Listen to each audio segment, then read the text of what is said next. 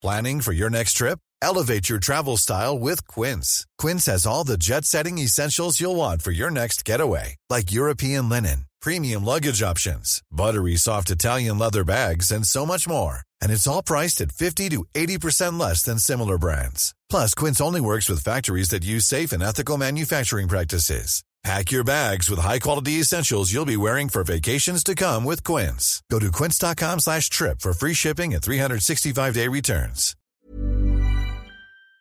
Salut, c'est Victoire Tuaillon. Ces derniers mois, avec mon équipe, on a travaillé sur une série exceptionnelle. Ça s'appelle 20 milieux sous ma chair. L'autrice, Caroline Potier, a exhumé des cassettes audio qu'elle enregistrait pour sa meilleure amie lorsqu'elles étaient ados et qu'elle traversait l'enfer, les violences que lui infligeait son père. À partir de son histoire, Caroline Potier, devenue journaliste, a mené l'enquête. Comment on pourrait éradiquer l'inceste? C'est beau, c'est intelligent, c'est bouleversant, et je pèse mes mots, c'est d'utilité publique. Pour continuer à sortir de l'océan du déni, écoutez 20 milieux sous ma chair, dans le cœur sur la table.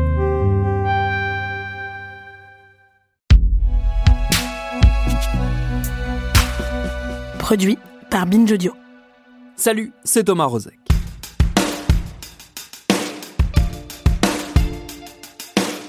Comme pas mal d'entre vous, j'imagine, j'ai regardé en cet automne 2022 la série événement dont tout le monde nous a rebattu les oreilles. Dahmer de Ryan Murphy, produite et diffusée par Netflix. Et comme pas mal d'entre vous, j'imagine, j'ai ressenti un certain malaise devant ce récit par le menu des vicissitudes de Jeffrey Dahmer, l'un des pires tueurs en série que les États-Unis et même le monde occidental aient connu. 17 victimes, des meurtres épouvantables, des actes de barbarie insoutenables, et pourtant, la série fait le pari risqué d'essayer de nous faire entrer en empathie avec le pauvre Dahmer, un loser pathétique élevé dans un foyer dysfonctionnel, mal aimé par sa mère, abandonné par ses parents, torturé par une homosexualité honteuse, bref, un pauvre petit bonhomme qui se faisait rouler dessus par la grosse roue de la vie, qui voulait juste qu'on l'aime et qui ne savait pas le montrer autrement qu'en faisant des trous à la perceuse dans la tête des gens ou en les droguant pour les étrangler et faire des câlins à leurs cadavres.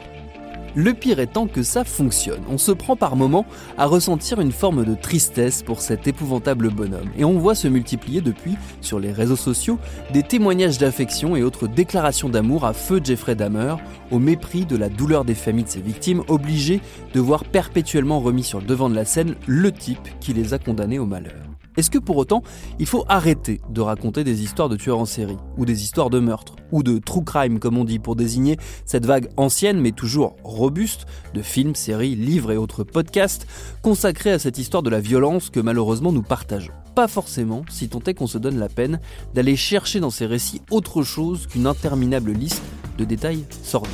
C'est ce qu'on va voir dans cet épisode. Bienvenue dans Programme B.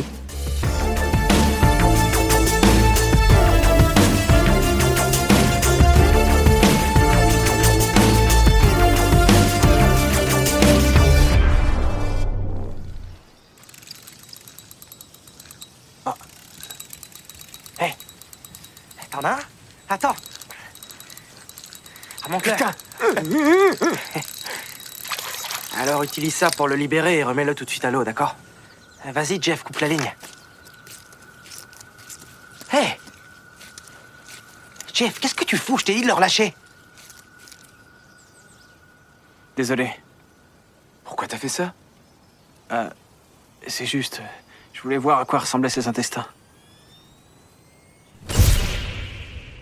Thank you.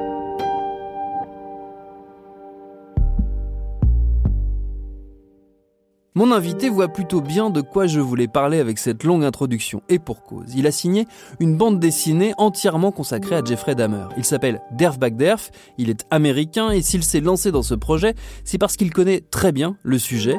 Il a en effet passé plusieurs années aux côtés de Dahmer, qui était son camarade de classe au lycée. De cette époque, il a tiré le livre Mon ami Dahmer, énorme succès en librairie, paru il y a 10 ans pour l'édition originale, et récompensé entre autres au Festival d'Angoulême après sa parution en France, aux éditions ça et là.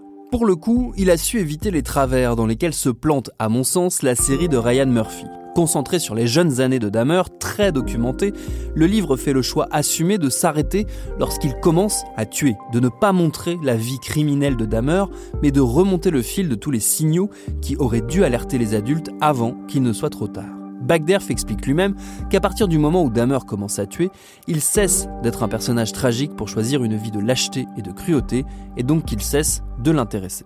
J'ai profité d'un passage en France de Derf Bagderf pour lui poser quelques questions, à commencer par celle-ci. Est-ce qu'on vous parle beaucoup de Jeffrey Dahmer en ce moment? Euh, oui, les, dernières semaines. Juste un autre truc bizarre parmi l'histoire des choses bizarres. Et ma réponse est toujours la même, euh, lisez mon livre. Qu'est-ce qui rend ce livre si différent? Eh bien, c'est un récit à la première personne. C'est un témoignage. Je suis témoin d'un Jack l'éventreur des temps modernes. C'est une histoire unique. Je, l'ai su dès le début, l'histoire m'est un peu tombée dessus et je me suis dit, wow, je dois trouver un moyen de raconter cette histoire. Ça a pris un temps certain, mais je suis fier de ce livre. Je pense toujours que c'est une histoire qui mérite d'être racontée. Les gens semblent vraiment concernés.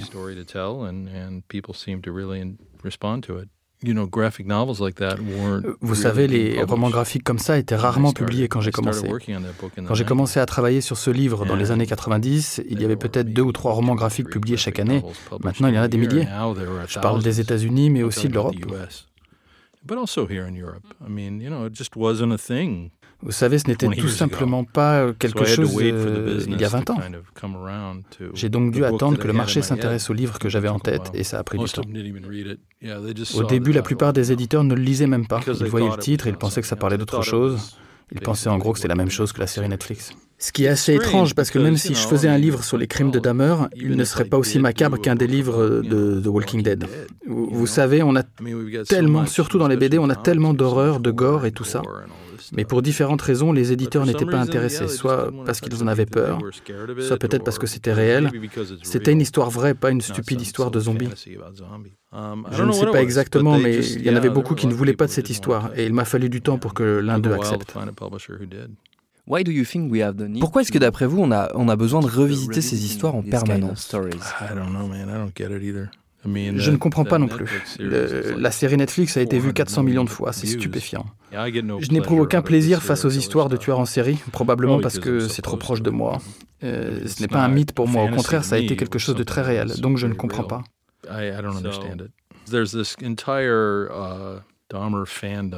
Il y a toute une fan euh, base qui s'est développée autour de Dahmer, plus que pour les autres tueurs en série, même si ça existe aussi avec d'autres.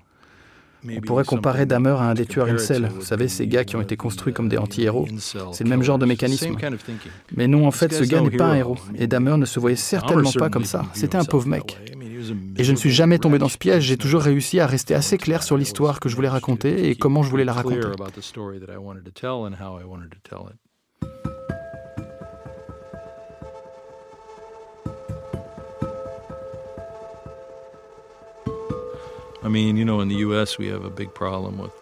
Vous savez, aux États-Unis, nous avons un gros problème avec ces enfants. Uh, des enfants inadaptés au système, qui se retrouvent à prendre une arme et à tirer dans des écoles, ça arrive tout le temps.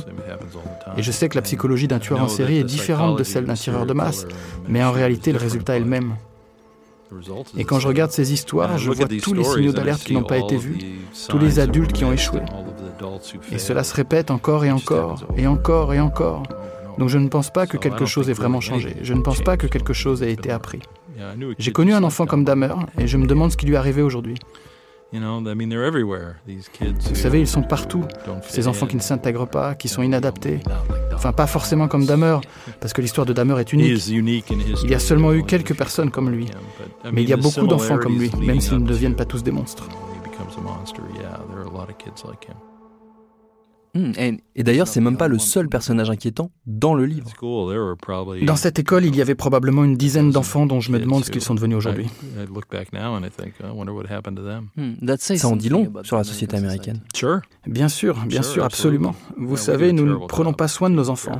C'est vraiment terrible euh, en ce moment et, et en réalité, ça l'est depuis des années. Je ne comprends pas. Dans la plupart des livres de Derf Bagderf et dans une bonne partie de la production américaine de divertissement, on trouve un élément commun. Tous ces récits ont souvent trait à la place prépondérante de la violence dans l'histoire et dans la culture de ce pays. C'est le cas de Mon ami Damer, mais aussi de son plus récent, Ken State, qui raconte la mort de plusieurs étudiants lors de la répression d'une manifestation pacifiste sur un campus universitaire en 1970 dans l'Ohio. Cette violence omniprésente dans un pays culturellement aussi influent, ça nous dit quoi? Est-ce que c'est important pour moi de traiter ces sujets? Non. Mais c'est là et ça fait partie de ces histoires. C'est pour ça qu'il faut le montrer et le montrer de façon réaliste et en faisant preuve de compassion vis-à-vis des personnes qui ont souffert de cette violence. Donc oui, c'est définitivement une partie de ces histoires. Et c'est tout ce qui m'intéresse, les histoires. Avec le dessin, il y a une sorte de distance parce que ce n'est pas une image de synthèse où tout a l'air très réel. Un dessin, c'est plutôt une expression de la réalité. Donc oui, ça donne un peu de distance. Et je pense que si les dessins sont bien faits, ils peuvent être très puissants et raconter des histoires très puissantes. Bien sûr, vous êtes français et les Français ont une bien meilleure opinion de la bande dessinée.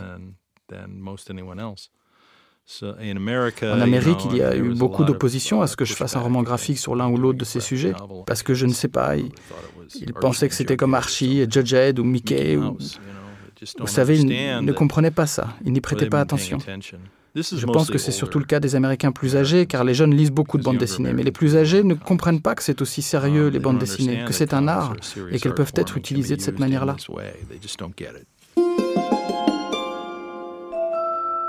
La bande dessinée n'a évidemment pas le même impact que le cinéma ou la télévision, qui se sont intéressés toutes les deux plusieurs fois à la figure de Jeffrey Dahmer. Le livre de Derf Bagderf a lui aussi fini par être adapté, mais comme pour la création de Mon ami Dahmer, ça ne s'est pas fait très rapidement. Ça a mis du temps avant que l'industrie du cinéma, euh, oui, vous remarque, oui, ou essaye d'adapter en tout cas mon ami Damer, mais je crois que vous avez refusé quand même pas mal de projets. Few projects. Oui, oui, au tout début, mais à ce moment-là, je n'avais que les premières ébauches, les brouillons à leur montrer. Um, ils aimaient juste l'idée, ils savaient que je le connaissais, je pense qu'ils imaginaient le film qu'ils allaient faire. Mais je n'étais pas prêt, je n'avais pas fini d'écrire l'histoire donc je n'étais pas vraiment intéressé. Il y a eu un autre type qui voulait faire un film d'horreur et là j'ai dit non. Je ne me souviens pas des autres, mais je n'avais pas terminé le livre et ça me semblait beaucoup trop tôt. Et en fait, le film qui a finalement été fait, c'est un cinéaste qui a posé une option sur le film juste au moment de la sortie du livre. Il lui a fallu 5 ans pour trouver le financement et tout le reste, mais il a tout de suite su que ça ferait un super film. Donc une fois que j'ai terminé le livre, le projet était là et plusieurs personnes sont venues me démarcher. Vous savez, quand vous êtes d'accord pour aller de l'avant, vous devez vous laisser aller.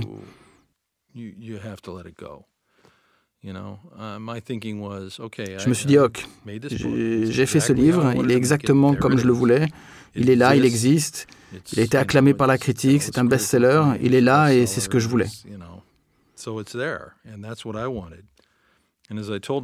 Comme je l'ai dit à Marc le réalisateur, écoutez, j'ai rien à perdre ici.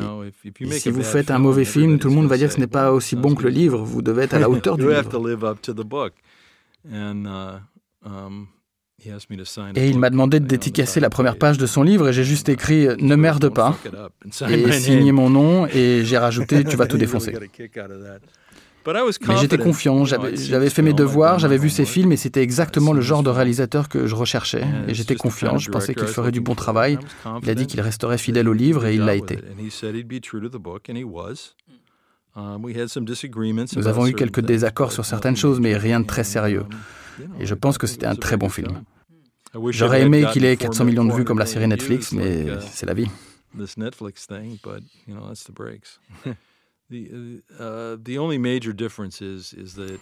La seule différence majeure, c'est qu'il s'est débarrassé du récit à la première personne, ce qui est un changement assez important dans la narration.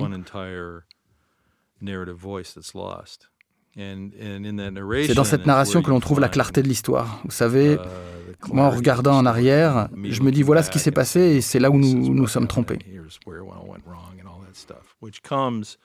Et toutes ces choses viennent avec la distance. On avait 13 ans à ce moment-là. Bref.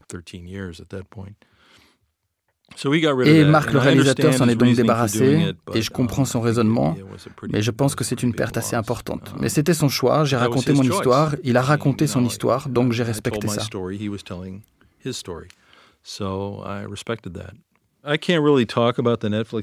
Je ne peux pas vraiment parler de la série Netflix parce que je ne l'ai pas regardée et je n'ai euh, um, vraiment pas l'intention de la regarder.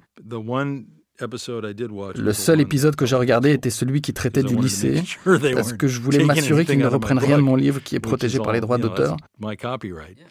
Um, et ils ne l'ont pas fait, ils ont réinterprété les choses, ils se sont débrouillés pour contourner le sujet. Um, ils ne s'attardent pas vraiment sur le lycée et j'étais soulagé de voir ça. Alors oui, c'est vraiment tout ce que j'ai à dire à ce sujet. Et je n'ai jamais parlé à l'équipe de la série, je n'ai pas été consulté, je n'ai pas été engagé comme scénariste ou quoi que ce soit de ce genre, je n'ai rien à voir avec ça. Donc oui, je n'ai vraiment pas grand-chose à dire sur la série Netflix.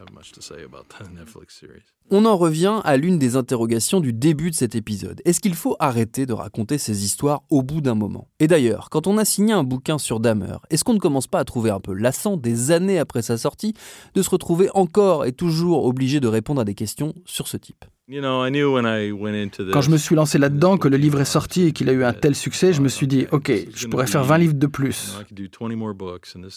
Ça va être mon travail le plus connu parce que c'est une histoire unique. Et vous devez faire la paix avec ça aussi. Je me disais, je vais juste faire d'autres livres et espérer que les gens les lisent.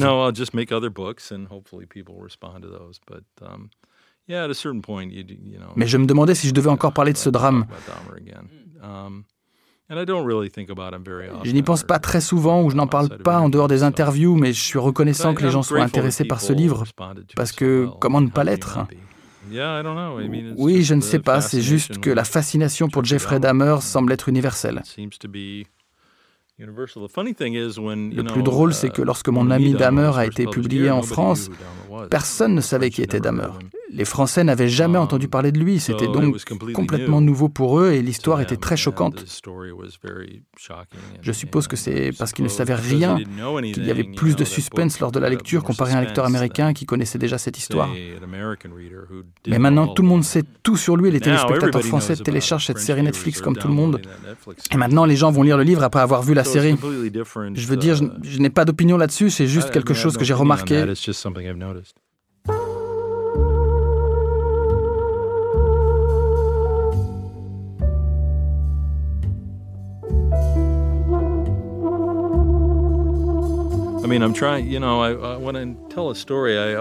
Quand je raconte une histoire, je cherche toujours des thèmes universels, des choses auxquelles tout le monde peut s'identifier.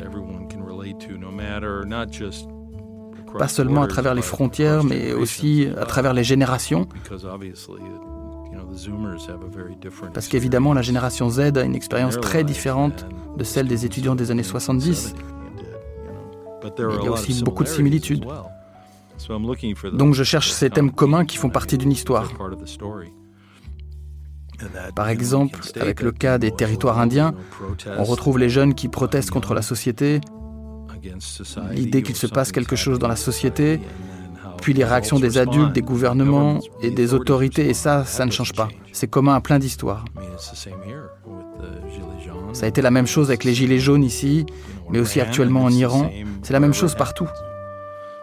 C'était exactement la même chose pour les manifestations de Black Lives Matter aux États-Unis. Et je pense que c'est ça le pouvoir d'une histoire, c'est de pouvoir faire en sorte que les gens puissent s'y identifier.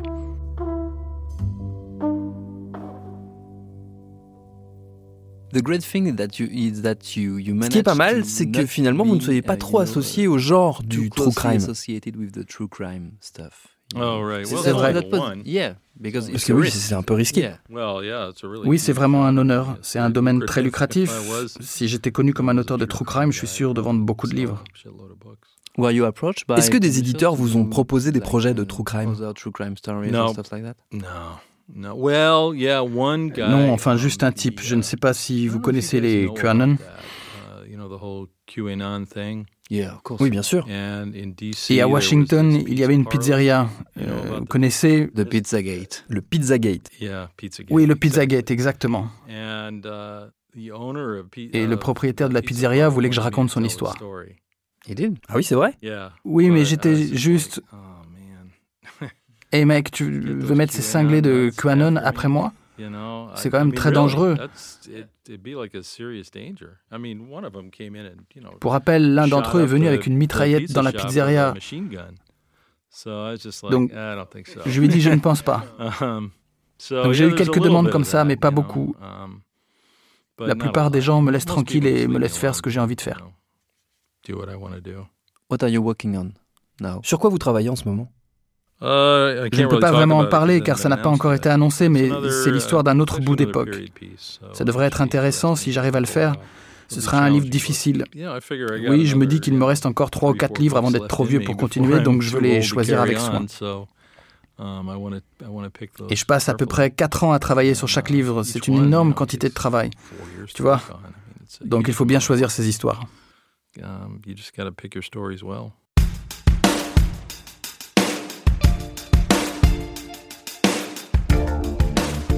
Merci à Derf Bagderf pour ses réponses, tous ses livres dont Mon ami Damer, mais aussi Ken State, Trashed ou mon préféré Punk Rock et Mobilhome sont parus en français aux éditions Ça et là. Un grand merci à Jean-Benoît Dinkel au studio de l'Atlas de nous avoir accueillis le temps de cette interview. Programme B, c'est un podcast de Binge Audio préparé par Charlotte Bex, réalisé par Paul Berthiaud. Tous nos épisodes sont à retrouver sur toutes vos applis de podcast. Cherchez-nous sur internet si vous voulez nous parler et à très vite pour un nouvel épisode.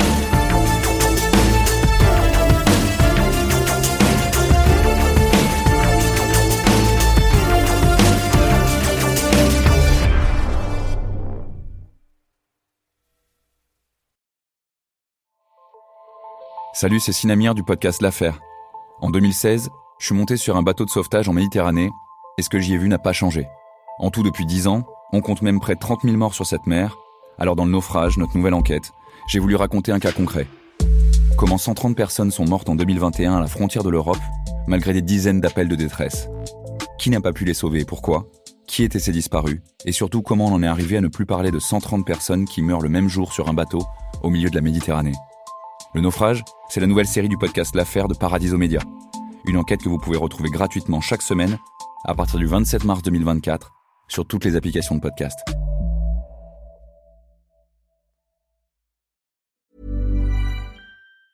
Hey, it's Danny Pellegrino from Everything Iconic. Ready to upgrade your style game without blowing your budget? Check out Quince. They've got all the good stuff, shirts and polos, activewear and fine leather goods all at 50 to 80% less than other high-end brands. And the best part? They're all about safe, ethical, and responsible manufacturing. Get that luxury vibe without the luxury price tag. Hit up quince.com slash upgrade for free shipping and 365 day returns on your next order. That's quince.com slash upgrade.